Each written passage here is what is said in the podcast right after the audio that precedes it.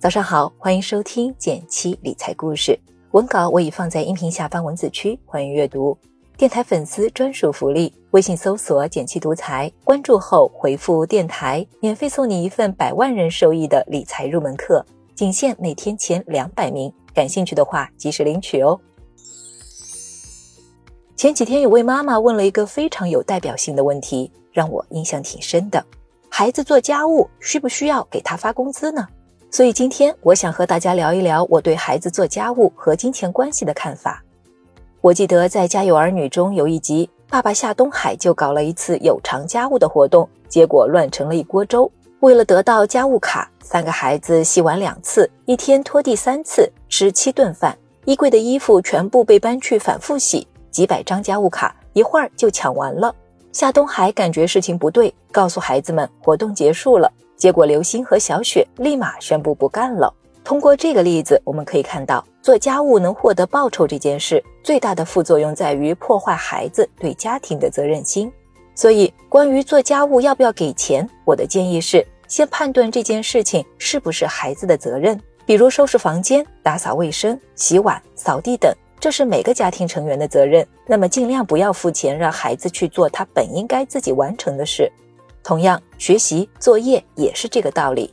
而那些不完全属于孩子的事，比如帮爸爸洗车、帮爷爷奶奶修剪草坪、帮妈妈跑腿等等，给一点零花钱不为过。将做家务和挣钱挂钩，刚开始的时候效果可能很好，孩子也很积极。但时间久了之后，问题就出来了。不过，如果孩子主动提出想要靠家务挣钱的时候，最好不要直接拒绝。以免打击孩子的积极性，你可以和他沟通三个点。第一点，沟通做日常家务为什么不适合给报酬。家里的每个人都是平等的，所以每个人都有做家务的责任。就像妈妈负责做饭，爸爸负责洗碗，孩子负责扫地，这是我们作为家庭成员的责任和义务，跟报酬没有任何关系。第二点，肯定多劳多得，在哪些情况下孩子可以有报酬？应该是那些跟孩子义务无关的、超乎平常的事情，比如家里的车要清洗了，本来是请别人帮忙的，而孩子来帮忙了，就可以给孩子报酬。再比如，可以鼓励孩子去参加学校的一些跳蚤市场，通过更适合的场景去引导孩子建立财商。第三点就是和孩子讨论一个都认同的零花钱方案，孩子的出发点还是想要零花钱。所以，最终我们应该落脚在解决这个问题，而不是打压或者转移孩子的注意力，平等的和他进行沟通。在孩子刚有零花钱的时候，很容易有多少就花多少，这时候我们一定不能去干预他的选择，要求他去存钱等等。你可以通过一些小技巧来引导他学会有计划的花钱，比如当孩子特别想要某个玩具，而零花钱又不够时，可以建议他换一个价格更低一点的。或是先存钱，等存够了再来买这个玩具。同时可以为他准备一个存钱罐、好看的小账本，引导孩子记录自己的开销等，慢慢形成好的消费习惯。最后想说，当孩子有了零花钱之后，可以结合生活中的具体场景，对孩子进行财商启蒙。比如在你带孩子一起逛超市的时候，可以让他知道你为什么要买这件东西，同时也可以告诉孩子一些省钱的好办法。比如在去超市前先列好购物清单，在打折日购买东西等，帮孩子从小树立正确的消费观念，也是为今后更大的财富和幸福做准备。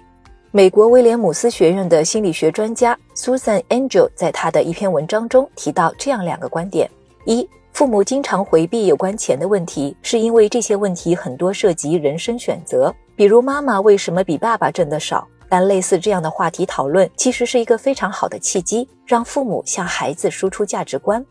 第二，一些父母虽然会和孩子谈钱，但他们也很担心孩子沉迷于此。在这一点上，苏珊·安吉尔说：“对钱感兴趣是一种幸运。试想，在成千上万种兴趣爱好中，你的孩子有兴趣钻研赚钱，难道不是一件非常幸运的事儿吗？”好了，今天的内容就是这些，希望可以帮助更多的家长和孩子亲密的谈钱。喜欢的话，欢迎点赞分享呀。最后提醒一下，文稿已上传，需要阅读的朋友可以去看喽。新粉丝朋友按照开头操作，可以领取专属福利一份，别忘了哟。学习更多理财知识，获取更多投资干货，欢迎订阅我的电台。每周一到周五，我在这里等你。明天见啦，拜拜。